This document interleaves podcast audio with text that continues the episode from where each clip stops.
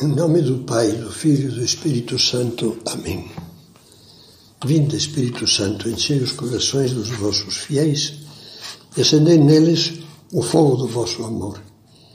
Enviai o vosso Espírito e tudo será criado, e renovareis a face da terra. Iniciamos agora uma nova série sobre a virtude da humildade, baseada no, no meu livro chamado A Porta da Humildade. E a primeira meditação da série eh, traz como título Uma Porta em Belém. O peregrino que na Terra Santa deseja visitar a Gruta de Belém, o lugar onde, segundo uma tradição antiquíssima, Jesus nasceu, deverá dirigir-se à grande Basílica da Natividade. E após enfrentar uma longa fila, ficará surpreendido ao perceber que a porta de entrada ao templo é insignificante. Uma portinhola estreita de menos de um metro de altura, um metro e meio de altura pela qual só pode entrar uma pessoa por vez inclinando-se para passar. É a chamada Porta da Humildade. Depois de atravessar, atravessar um vestíbulo, entrará na basílica por uma porta grande de madeira trabalhada. Avançará entre grandes colunas pelo corredor central da igreja, confiada aos cristãos ortodoxos, lá em Belém até achar no fim à direita do presbitério uma escadinha estreita que o conduzirá à gruta onde Maria deu à luz o menino Jesus.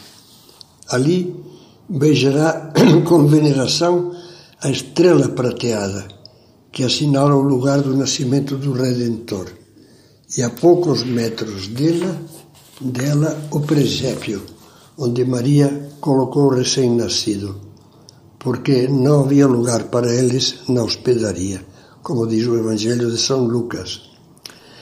A imaginação do peregrino talvez evoque belas pinturas que representam este mistério do nascimento e com o coração comovido, comovido medite na imensidade do amor de Deus por nós, que o levou a entrar no mundo feito uma criancinha pobre, totalmente dependente, esquecido, ignorado por todos, exceto pelos pastores que o anjo avisou.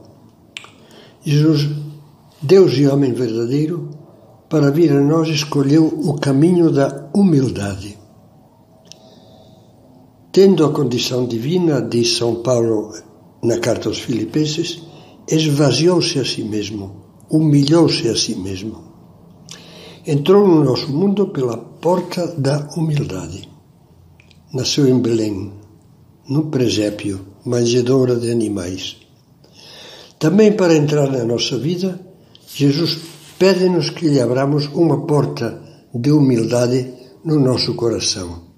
E sobre essa porta vai versar todo este, este seriado, esta série de meditações.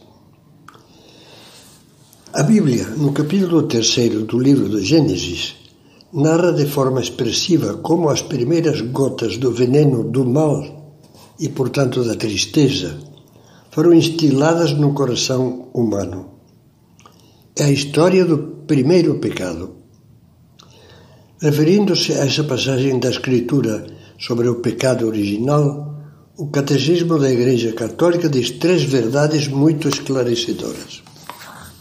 Primeira, diz o relato da queda utiliza uma linguagem feita de imagens, mas afirma um acontecimento primordial, um fato que ocorreu no, no início da história do homem. Toda a história humana está marcada pelo pecado original.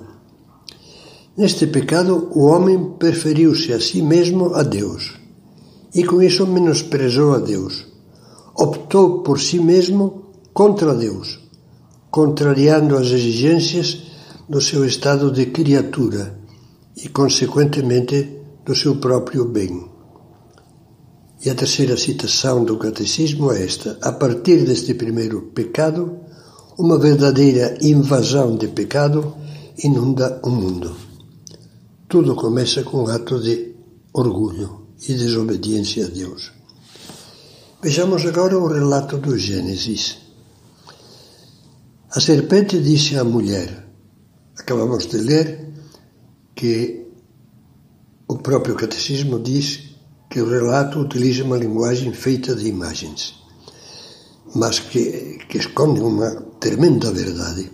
A serpente disse à mulher: É verdade que Deus vos disse: Não comais de nenhuma das árvores do jardim? A mulher respondeu à serpente: Nós podemos comer do fruto das árvores do jardim.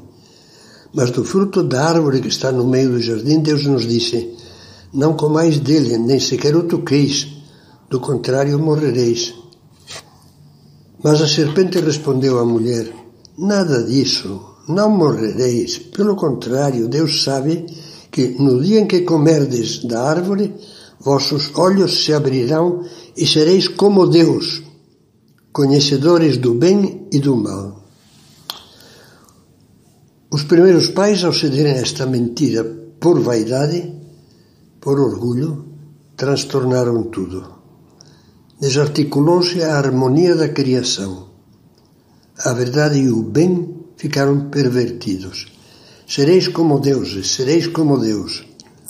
Essa foi e continua a ser, hoje, aliás, em grande escala, a mentira com que Satanás, a quem Jesus chamou pai da mentira, quer dominar o mundo. Nada disso. Não façam caso de Deus. Aliás, será que existe? Esqueçam, sugere o demônio. Esqueçam. Vocês podem ocupar o seu lugar e decidir soberanamente, com a sua liberdade, o que é bem e o que é mal. Não deixem que a crença em Deus nem os seus mandamentos lhes atrapalhem a liberdade. Orgulho a autonomia da criatura que descarta Deus foi apresentado pelo inimigo como o segredo da vida. Nada disso, não morrereis. Depois de ter enganado os primeiros pais, a serpente continua a injetar-nos na alma o mesmo veneno. Oh, não, isso de Deus já era. Isso de religião, isso de mandamentos divinos, já está superado. Isso de igreja, de moral cristã, já está superado.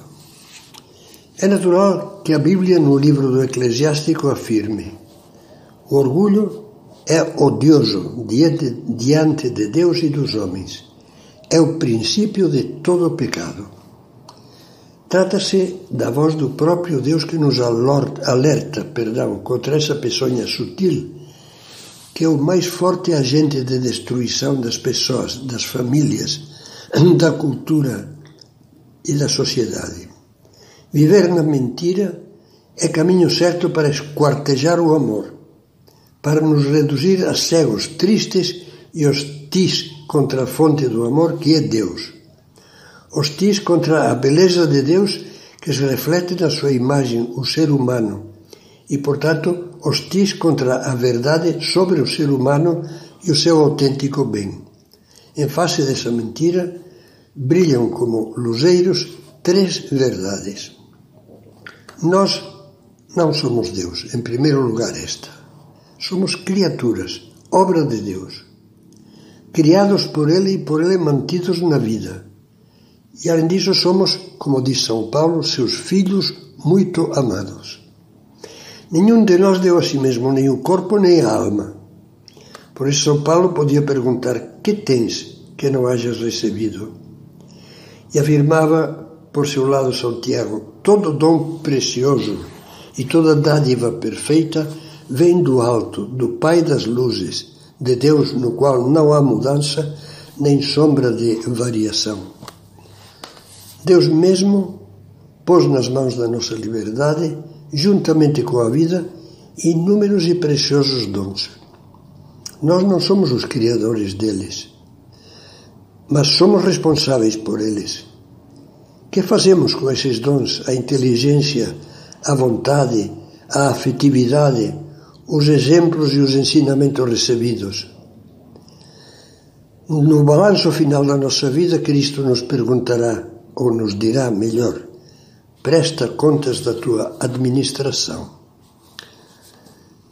Outro ponto: os outros não são um sistema planetário que tem que orbitar em torno do nosso eu, das nossas vontades, dos nossos desejos, do nosso proveito, do nosso prazer, do nosso sossego. Nós não somos o sol do mundo, nem o sol dos demais. Outro ponto. A dignidade humana de todos os filhos e filhas de Deus é idêntica. Todos vós sois irmãos, ensinou-nos Jesus. Todos somos imagem de Deus, igualmente amados por Ele. Não há razão para que, como disse alguém, passeemos a cabeça por cima dos demais. Como exortava São José Maria, a todos incumbe o dever de venerar a imagem de Deus que há em cada ser humano. Ao vencer a mentira e o seu fruto, que é o pecado, Cristo, nosso Redentor, deixou abertos os portões da verdade. Sempre, aconteça o que acontecer, poderemos experimentar que só há uma coisa que o mal do mundo jamais poderá abalar: o amor de Deus por nós e a luz com que Ele nos quer guiar. É uma benção que, em relação a Deus, nós possamos fazer tudo, todas as barbaridades e besteiras menos impedir que Ele nos ame, porque Deus é amor. Mas cuidado, se Deus não pode deixar de nos amar em contrapartida, pela liberdade que Ele nos deu e respeita, nós podemos impedir que seu amor nos atinja e permaneça em nós.